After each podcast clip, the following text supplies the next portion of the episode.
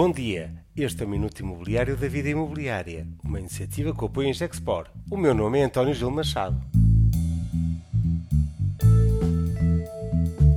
Os desafios da economia e cenários para o mercado imobiliário.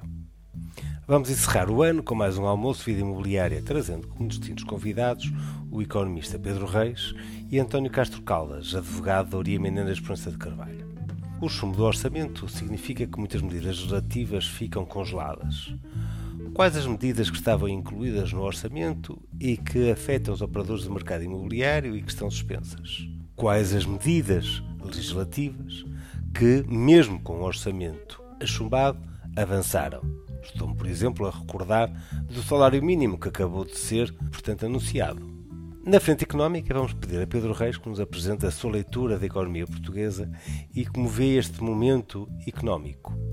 Devemos ver um copo meio cheio ou meio vazio. Estamos do lado que vemos um relançamento do turismo, eh, porque Portugal eh, tem a figura de um país bem comportado com uma elevada taxa de vacina, ou antecipamos uma economia a regressar e um novo fecho?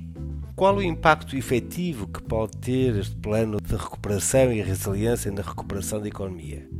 Estaremos a dirigir os nossos esforços no melhor sentido ou a desperdiçar oportunidades? A pergunta económica do momento é a expectativa da evolução da inflação e a sua transmissão às taxas de juro com as quais poderemos vir a viver num futuro próximo. O cenário de uma escalada de juros pode ter um enorme impacto, quer na economia portuguesa e, em especial, no mercado imobiliário.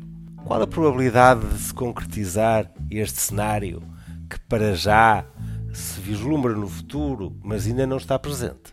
Se tivermos em conta que a venda da habitação é turbinada por taxas de juros competitivas, se este cenário se vier de alguma forma a confirmar, então vamos ter de contar com um importante travão na dinâmica de vendas de habitação, com um impacto importante no mercado imobiliário.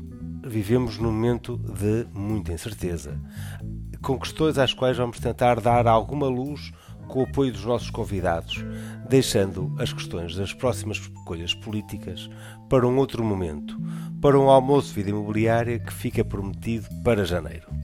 Contamos com a sua presença no próximo dia 15 de dezembro e mais um almoço conferência Vida Imobiliária.